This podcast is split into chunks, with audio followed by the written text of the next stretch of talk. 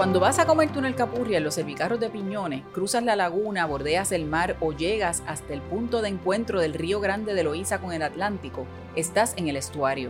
La zona incluye lagunas, ríos y bahías que son parte del ecosistema del estuario donde habitan todo tipo de especies de plantas y animales. El estuario es una parte importante de nuestra vida cotidiana y es un lugar complejo y hermoso que debemos disfrutar y proteger. El programa del estuario de la Bahía de San Juan se dedica a proteger ese espacio que se esparce por municipios costeros desde Toabaja hasta Loíza. Incluye ríos y quebradas desde la playa hasta el monte.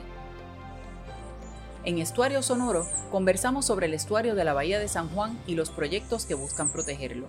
Les saluda Mariana Reyes y hoy conversamos con el director científico del estuario de la Bahía de San Juan, Jorge Bausá, doctor en ciencias marinas.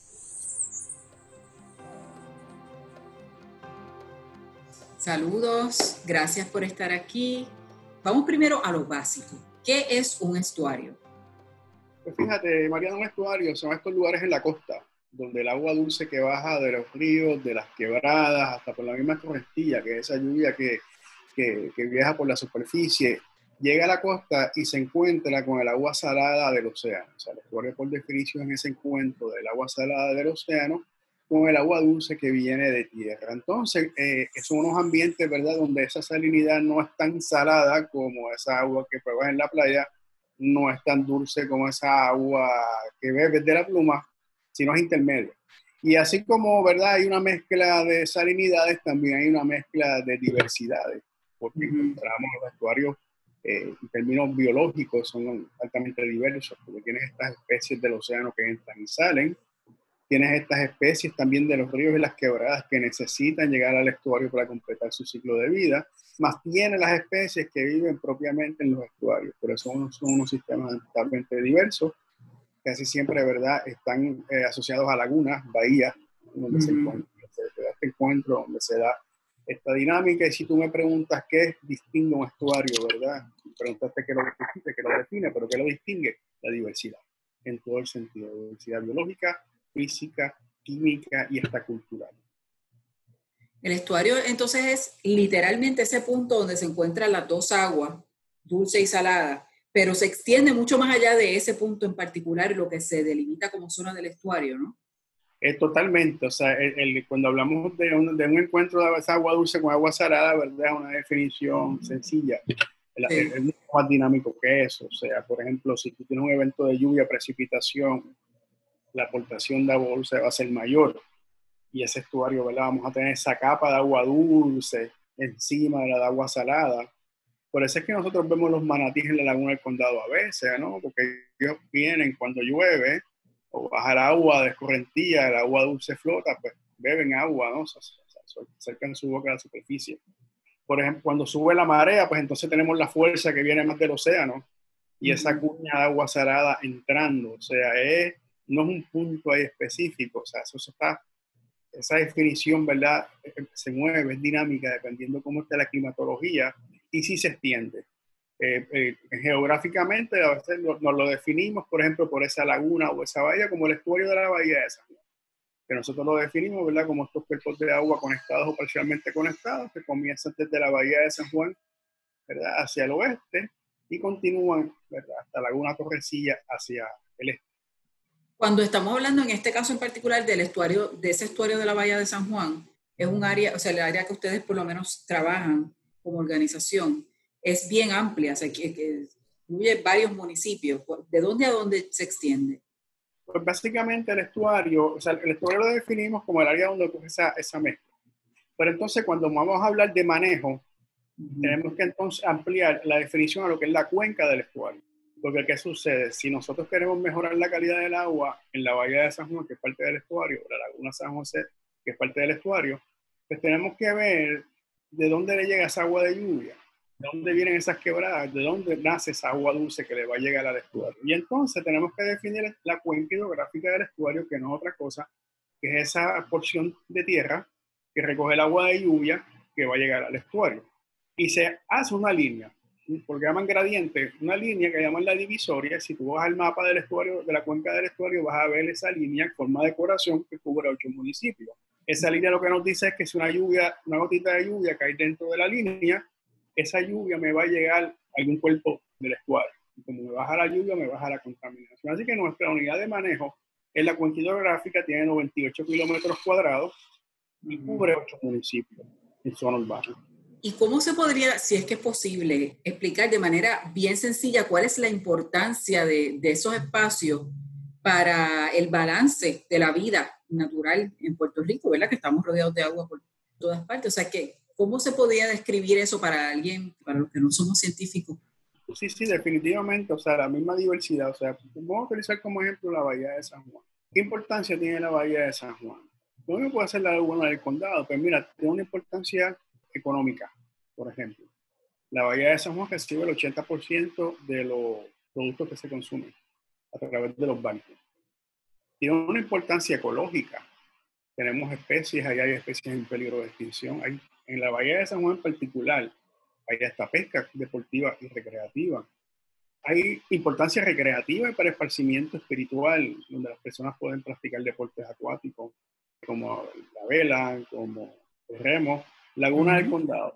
Y ahora pueden, ahora pueden practicarlo. Ahora pues, afortunadamente podemos conectarnos de nuevo, que eso es lo que recarga las baterías. Tiene la Laguna del Condado, tiene una importancia recreativa donde la gente va y nada, donde la gente va y se, hace su, ejercicio, hace su deporte acuático, se parece. Tienes una riqueza ecológica, o sea, estamos hablando de un ecosistema en zona urbana donde tú puedes ver manatí, donde tú puedes ver mantarrayas, donde puedes ver tortugas, o sea, básicamente todo, hasta todas las comunidades marinas típicas de los trópicos las vas a encontrar, o sea que la importancia, pero todo eso va, de, todo eso depende de la conservación, depende de, ¿verdad? de mantener una buena calidad del agua, porque si tenemos la calidad del agua buena, todo lo demás llega, eh, la laguna del condado es un vivo ejemplo, que podemos hablar de eso en otro momento, como esa laguna fue restaurada y por eso es que tiene todo ese valor ecológico, creativo y cultural hoy día, pero, pero sí es importante, económicamente, ecológicamente y creativo. Se ha hablado mucho en, estos días, no sé qué tan cierto sea, de que la cuarentena a nivel global ha ayudado a, la naturaleza en algunos lugares, de cómo la naturaleza se ha regenerado, ya que los seres humanos no estamos interviniendo con ella en estos días. Eh, la realidad es que esto ha sido un experimento fortuito, ¿verdad? Sin, sin fondo asignado y sin investigador principal. Y es que dejamos de visitar el recurso y empezamos a observar la vida llegando, la vida natural, las playas, este, las aves, en, el agua los manatí, este, los cangrejos llegando. El mensaje que nos está dando la naturaleza no es que nosotros dejemos de visitar el recurso, no hacemos el mensaje. Es que la naturaleza también necesita un descanso. Y ahí, y la naturaleza, por ejemplo, una playa, tú la utilizas, ¿verdad? Y recibe a sus visitantes, pero la playa también necesita unos días de descanso. por ejemplo, si tú tienes un fin de semana, o, vamos a tener Semana Santa, o tienes 4 de julio, Noche de San Juan, mira, dale un descansito a esa playa de dos o tres días, porque la naturaleza vuelva de nuevo a sentirse a gusto. Y esa, y para mí la lección que nos ha dado la naturaleza es una de manejo que nosotros debemos de manejarla de esa manera. No es que dejemos de ir, no es que el COVID ha sido bueno para la naturaleza, no. Es que hemos visto, nos ha dado una lección de manejo. Los ecosistemas necesitan su descansito de vez en cuando. Vamos a darle ese descanso como una herramienta de manejo. Y estos días de descanso después de mucha actividad.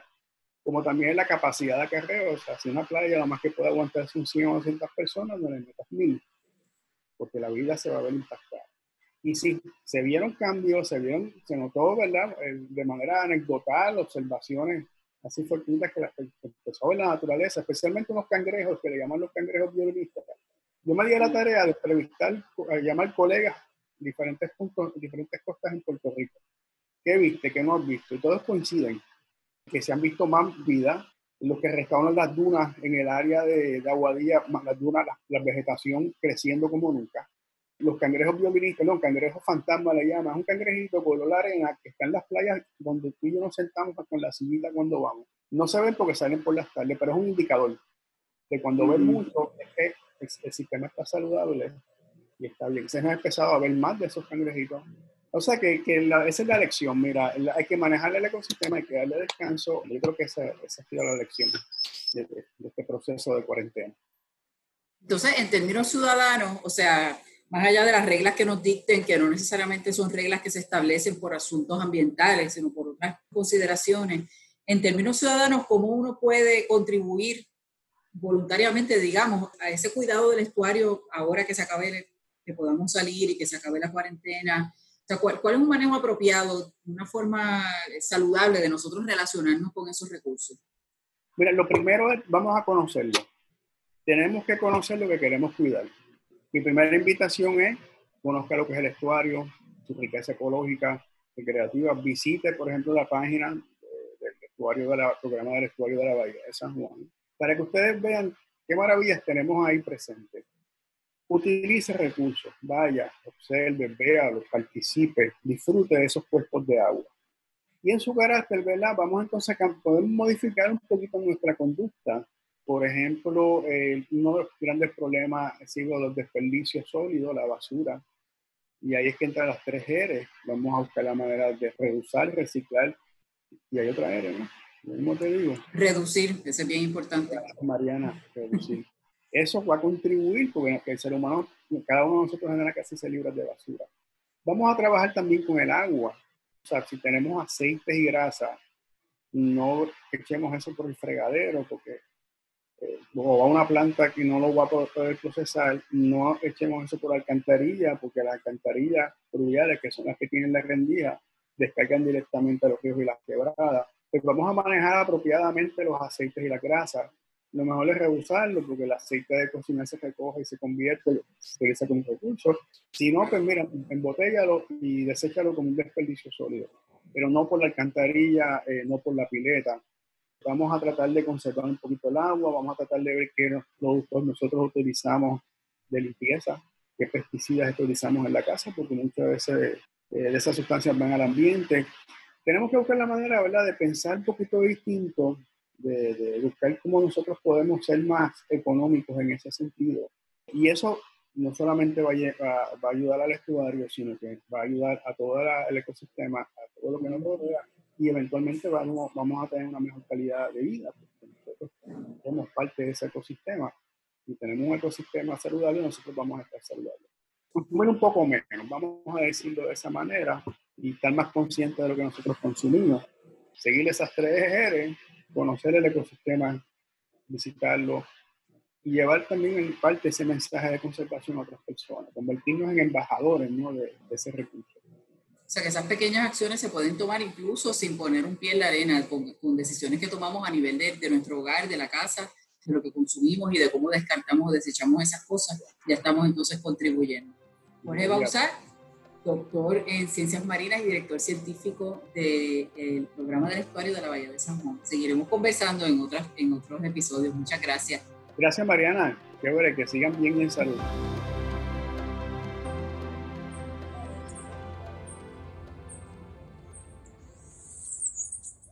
Les habla Cristina Ramírez Colón del proyecto de desechos acuáticos del programa del estuario de la Bahía de San Juan. En este segmento de estuario sonoro me gustaría compartir con los que nos sintonizan las iniciativas que hemos estado llevando a cabo desde el estuario para evitar que los desperdicios tanto sólidos como líquidos generados en nuestros hogares y comercios contaminen nuestros cuerpos de agua y ecosistemas. El aceite y el agua no mezclan. Este desperdicio líquido generado en las cocinas de nuestros hogares y restaurantes impactan el sistema de alcantarillado sanitario, sus tuberías y posteriormente terminan contaminando nuestros cuerpos de agua.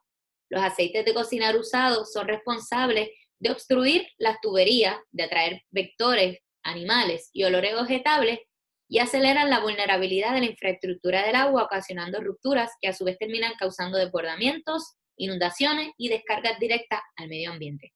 El estuario hace un llamado a disponer correctamente los desperdicios sólidos y líquidos, incluyendo así los aceites de cocinar usados. A través de la cuenca del estuario contamos con proyectos que invitan a segregar el aceite de cocinar usado y disponerlo adecuadamente. Hemos ofrecido una herramienta como lo es el embudo, que permite la recolección de aceites de cocinar usado de una manera fácil y sencilla colocándolo en una botella plástica. Esta acción permitirá su recolección y así posteriormente disponerlo responsablemente en los contenedores exclusivos para aceites de cocinar usados distribuidos a través de los centros resilientes del estuario. El aceite es un recurso, al igual que muchos otros desperdicios. Este puede reducirse, reutilizarse y reciclarse para su posterior uso en jabones, velas, comidas para animales, biodiesel y biogás. Muchas gracias por sintonizarlos. Los invitamos a continuar y apoyar los esfuerzos desde sus respectivos hogares a través de la educación, colaboración y responsabilidad que apuesten por la protección del medio ambiente y la salud de todos. Síganos a través de las plataformas sociales Estuario San Juan. Para información adicional pueden contactarnos al siguiente correo electrónico voluntarios.estuario.org.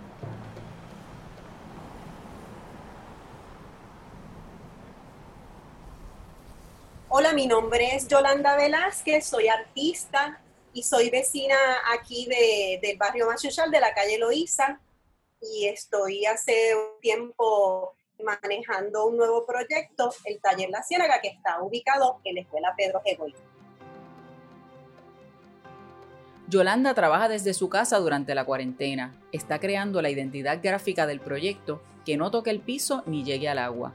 Un esfuerzo del estuario de la Bahía de San Juan para mejorar el manejo de los desperdicios sólidos en la calle Loíza y el sector Machuchal en Santurce y aumentar así la conciencia ciudadana sobre la conservación de los cuerpos de agua.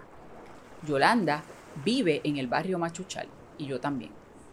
Esta campaña trata de poder educar a la comunidad acerca del manejo apropiado de los desperdicios sólidos para que no lleguen al mar que lo tenemos tan cercano. Entonces, mi papel dentro de este proyecto es como diseñadora gráfica y a partir de la ayuda y el insumo de la comunidad, diseñar todos los visuales que en su momento pues estarán mostrándose al público y en diferentes eh, sectores de la calle Loíza. Originalmente este proyecto se ideó para que yo pudiera reunirme con grupos de la, diversos sectores de la comunidad y grupos eh, para recibir información y opinión acerca de cómo serían los visuales para esta campaña, pero debido a, a la situación que está ocurriendo con el COVID-19, pues la estrategia tuvo que cambiar. Eh, yo tenía planificado unos talleres para encontrarme con la comunidad en, en, la escuela Goico y ofrecer talleres artísticos y creativos para a partir de esas conversaciones y, diálogos persona a persona poder, ¿verdad? Ir recogiendo esta información y que todo el mundo pusiera eh, la mano ahí en ese desarrollo de las ideas a los cuales yo le daría forma. Al cambiar todo esto con el COVID-19, pues eh, surgió la idea de crear, eh, por ejemplo, un, tipo de formulario virtual con una serie de preguntas para que las personas contestaran y pues terminamos haciendo eso. Hicimos también un video de, con la idea de uno de los talleres que tenía, ¿verdad? Creativos, que se publicó en la, en la página de, de Taller Comunidad Lagoico y del Estuario. Eh, y con esa información, pues logramos de alguna manera tener ese contacto, que todo el mundo lo está haciendo en este momento, todo ha cambiado, la forma en que nos comunicamos y nos relacionamos, eh, y eso no fue impedimento para poder eh, dialogar y relacionarnos de alguna manera con la comunidad y recoger información para los diseños que he ido desarrollando para esta campaña. El problema de los desperdicios sólidos en el sector de la calle Loíza, un área costera de San Juan, afecta directamente los cuerpos de agua. Los desperdicios que caen en la alcantarilla eventualmente llegan al mar. Un grupo de vecinos, organizados bajo el nombre Machuchal Limpio, trabaja desde hace unos años con este tema que no toque el piso ni llegue al agua, el programa del estuario de la Bahía de San Juan busca educar a la comunidad de residentes y visitantes sobre la importancia de manejar los desperdicios sólidos adecuadamente, apoyando así la iniciativa ambiental de la comunidad. El proyecto cuenta con Yolanda Velázquez, artista gráfica que también es residente. Tiene el apoyo del taller Comunidad Lagoico y la vecina Iliana García sirve como enlace comunitario. Yo considero que el problema de la basura realmente nos involucra a todo ser que se llame humano. Es decir, entiendo que este asunto en nuestra comunidad de verdad es apremiante. Es imprescindible que lo primero de las PGRs, que es reducir, reutilizar y reciclar, está en ese orden por un sentido lógico, ¿verdad? Lo primero que hay que hacer es reducir. Y ya que es lo único que tenemos en nuestras manos en este momento, que sea cierta garantía, porque no tenemos unos servicios garantizados de parte del Estado, unos servicios coherentes ni uniformes, pues lo que nos toca en realidad es reducir. Porque mientras no lo hagamos, vamos a seguir acumulando una cantidad de basura en un momento que nuestro país, de los 23, 23, no, 28 vertederos que tenemos, se van a, eliminar 13. Así que esto es bien, bien serio. Yo considero que esto es de verdad algo primordial que debemos atender y es responsabilidad humana de cada ciudadano yo como miembro de la comunidad que llevo viviendo aquí más de 15 años, pues también vivo la experiencia de cómo mal manejamos los desperdicios, ¿verdad? Y al estuario le interesaba mucho trabajar con un artista de la comunidad.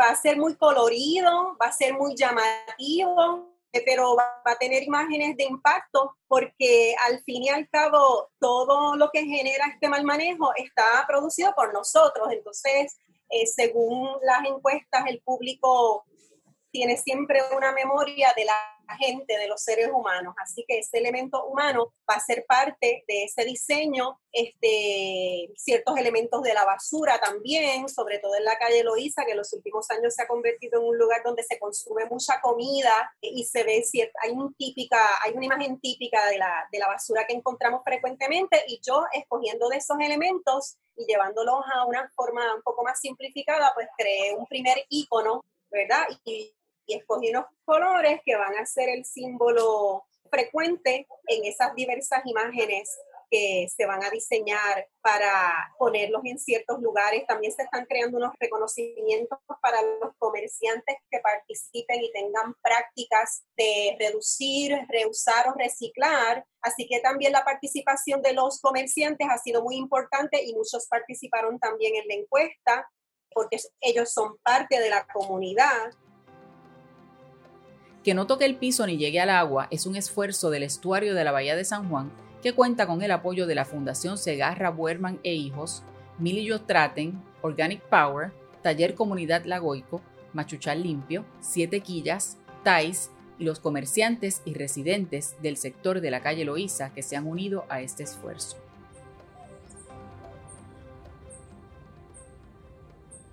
Brenda Torres Barreto es la directora ejecutiva del programa del estuario de la Bahía de San Juan. Brenda tiene una maestría en gerencia de estudios ambientales, como manejo, ¿verdad? Y, ella es eh, la que está a cargo de este gran operativo del estuario que hacen montones de cosas de las cuales vamos a ir hablando en este podcast poco a poco. Y yo quiero saber cómo te las has ingeniado, Brenda, para seguir manejando esto desde la cuarentena. Mariana, gracias por, la entrevista. Eh, la verdad que caso es que nosotros como una entidad sin fines de lucro eh, recibimos eh, fondos a través de subvenciones, en este caso la mayor parte de las subvenciones del, del estuario son federales.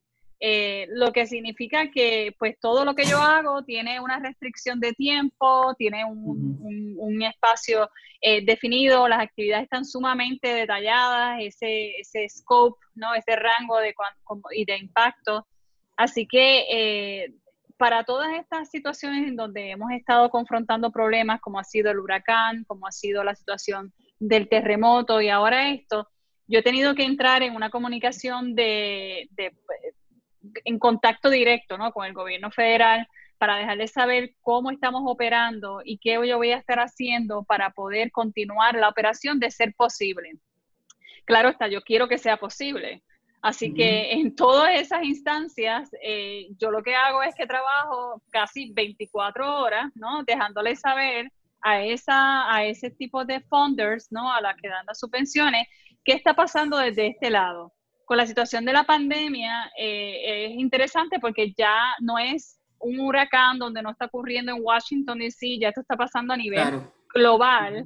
Así que se esperaba que hicieran cambios y en el caso de nosotros, pues tuvimos que eh, dejar de saber, de distribuir algunos eh, fondos, aquellos fondos que estaban dirigidos a hacer contacto directo con la comunidad, pues para lo que tenga que ver con la resiliencia comunitaria pues entonces lo que hicimos fue que los, los movimos para digitalizar eso, para entonces establecer unas plataformas eh, y fui más allá, ahora estamos buscando unos fondos para poder proveerle eh, a los centros resilientes unos hotspots de manera de que cada comunidad pueda tener contacto remoto eh, entre sí y podamos estar en contacto. O sea que nosotros no tan solo estamos tratando de crear una redundancia virtual a nivel operacional, sino que también necesitamos que las comunidades también tengan ese tipo de posibilidad. hay otras eh, hay, otras maneras que hemos a nivel de proyecto, no sé si quieras hablar cómo hemos estado modificando los proyectos, pero a nivel operacional así es como nosotros estamos trabajando esto. Sí, o sea, este, están haciendo trabajo de campo algunas personas, ¿verdad? Siguen haciendo trabajo afuera. Eso pasó, eh, digamos que en marzo 16 entró en vigor la primera orden ejecutiva eh, de, por parte de la gobernadora de llevar a cabo el, el, aislamiento social y quedarnos en cuarentena. Eh, y pues inmediatamente me comuniqué con el Departamento de Recursos Naturales y Ambientales, el secretario, en este caso Machargo, para dejarle saber a él que si, eh, si eso se imponía a una entidad como nosotros, nosotros no íbamos a poder generar los datos que eran tan importantes para inclusive que ellos cumplieran con la ley federal de aguas limpias, porque estos datos se los entregamos y así es como el gobierno entonces presenta esto al, al gobierno federal y cumplen con esa ley. Eh, y por esa razón es que nos dan eh, la, el, como el, el, permiso ¿no? de poder nosotros eh, salir al campo. Así que sí, este, eso fue otra de, de los cambios que, hicimos. no tan solo que tuvimos que, que, que, modificar algunos protocolos, sino también protocolos de seguridad con respecto a lo que íbamos a tener puesto para el momento de recolectar la muestra. En unas ocasiones nosotros hasta tuvimos que cambiar de dónde agarrábamos la muestra de agua, porque normalmente nosotros vamos en bote por lo que es la Laguna San José, Torrecilla, la Bahía de San Juan, y entonces en estos casos pues tuvimos que buscar unos puntos seguros donde tirar un palito, recoger la muestra y entonces así pues trabajar la, la parte de la, del monitoreo. Así que mm, hay uno, ¿sabes? Es bien, es bien es bien distinto, ¿no? Pero lo estamos continuando llevando a cabo. Hay muchos de esos trabajos que de entrada ya eh, eh, tienen distanciamiento, o sea, no son trabajos que hace mucha gente junta, sino que va una o dos personas.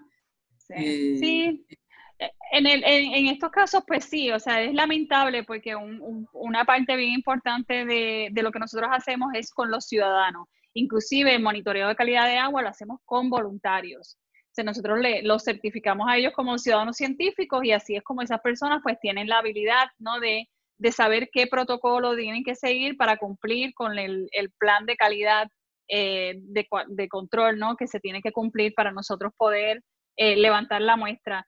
Eh, y ahora pues lo tenemos que llevar por nuestra cuenta. y yo digo que eso es un poco lamentable porque eso es tan importante para nosotros que la comunidad se una porque así es como tú generas conciencia, no tan solo los resultados, porque cualquier otro científico, consultor puede generar resultados, pero nosotros la parte importante es la parte de concienciación.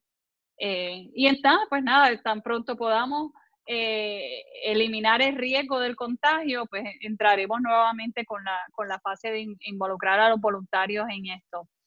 Por el momento, lo que estamos es certificándolos como ciudadanos científicos a, través de, del, virtual, ¿no? A través del web.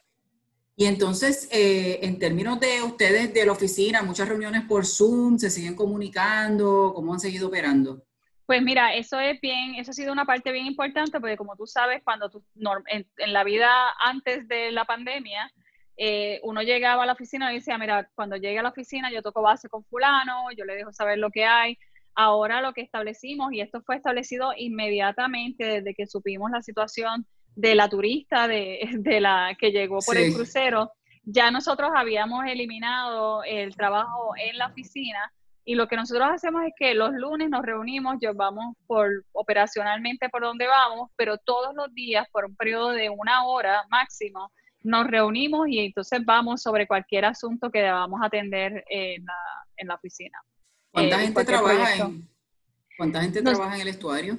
Nosotros tenemos alrededor de 14, de 14 contratistas que manejan proyectos con nosotros. Sí. Y entonces, y en términos a nivel humano, o sea, ¿cómo ha sido esa cuestión? Porque tenemos a los, a los hijos en la casa, hay homeschooling, otras personas del equipo me imagino que están pasando por una situación similar. ¿Cómo, cómo te ha ido con eso? Pues ha sido, este, a nivel humano, pues mira, yo te voy a, algo que yo me di cuenta es que cuando yo entro a una reunión, la tengo y rápido que voy a otra reunión, yo por lo menos cojo unos 5 minutos, 10 minutos, 15 minutos break y ahí cojo un café en, en el viejo San Juan y sigo y ahí estoy como que organizándome para el próximo. Aquí todo está en el calendario back to back. Una reunión no te da tiempo de irte a buscar el café, nadie te va a hacer café, no te, ni siquiera aunque, aunque pagues, aquí no te van a hacer un café. Así que realmente hay, una, hay unos cambios que uno nunca hubiese pensado, pero este, ciertamente hay, una, hay unas realidades que nosotros tomamos en cuenta y por eso también nosotros llevamos a cabo estas reuniones estos check-ins, ¿no? Y es para mantenernos enfocados, para, para poder darle el apoyo también que ese contratista o ese staff member necesita. Este, no siempre estamos en la mejor, eh, en el mejor, este, ¿cómo te digo? En el mejor eh, momento para estar en face to face a nivel virtual. Eh, y eso también se entiende. yo lo que hice fue establecer una agenda donde se supiera exactamente quién viene después, cosa de que aquel contratista que no se sienta para estar toda la reunión durante toda esa hora, que simplemente o me mandara el update o entrara cuando sepa que va a entrar. Así que hay muchas muchas movidas que estoy haciendo. Este, tras bastidores también he estado buscando cómo conseguir pruebas eh, de COVID en caso de que uno de ellos confronte con, o sus familiares confronten algún tipo de, problema. Este, así que hemos estado eh, operando de una manera bien este, eh, entendiendo ¿no? la situación humana que deben estar pasando todos desde, desde atrás en su, en sus computadoras. Lo otro que hemos sido muy, muy diligentes en, lograr los contratos de todos ellos. O sea que a diferencia eh, de otras circunstancias, nosotros al movernos tan rápido con la, con la Agencia Federal de Protección Ambiental pudimos entonces asegurar que no perdiéramos esos proyectos y, pudieran continuar ellos eh, trabajando y operando. Y así, pues, continuando la agenda de restauración. De hecho, han estado incluso haciendo proyectos nuevos durante la pandemia. Así que eh, Probablemente las cosas van a cambiar en términos de cómo se relaciona la gente en las oficinas y en los espacios de trabajo, eso lo, vamos a ir viendo, cómo se va a, ver ese cambio a largo plazo. Este, Brenda, Brenda Torres, eh, directora de, ejecutiva del estuario, es una fuerza de la naturaleza y vamos a estar hablando con ella en todos los programas. Gracias Brenda, sé que estás haciendo 20.000 cosas, así que no te quito más Muy Bien. Muy bien, gracias a ustedes. Ya espero que, les guste estas sesiones del programa. Gracias. Estuario Sonoro es un programa producido por la calle Loíza Inc. para el estuario de la Bahía de San Juan. El proyecto es posible gracias al apoyo de la subvención recibida por parte de la Agencia Federal de Protección Ambiental. Producción Mariana Reyes. Dirección técnica Vladimir Pérez. Sigue al estuario en Facebook, Instagram y Twitter como Estuario San Juan y visita nuestra página estuario.org. El programa del estuario de la Bahía de San Juan es una organización sin fines de lucro que diseña y desarrolla proyectos que mejoran la calidad de las aguas y los ecosistemas dentro del sistema del estuario de la Bahía de San Juan y su cuenca.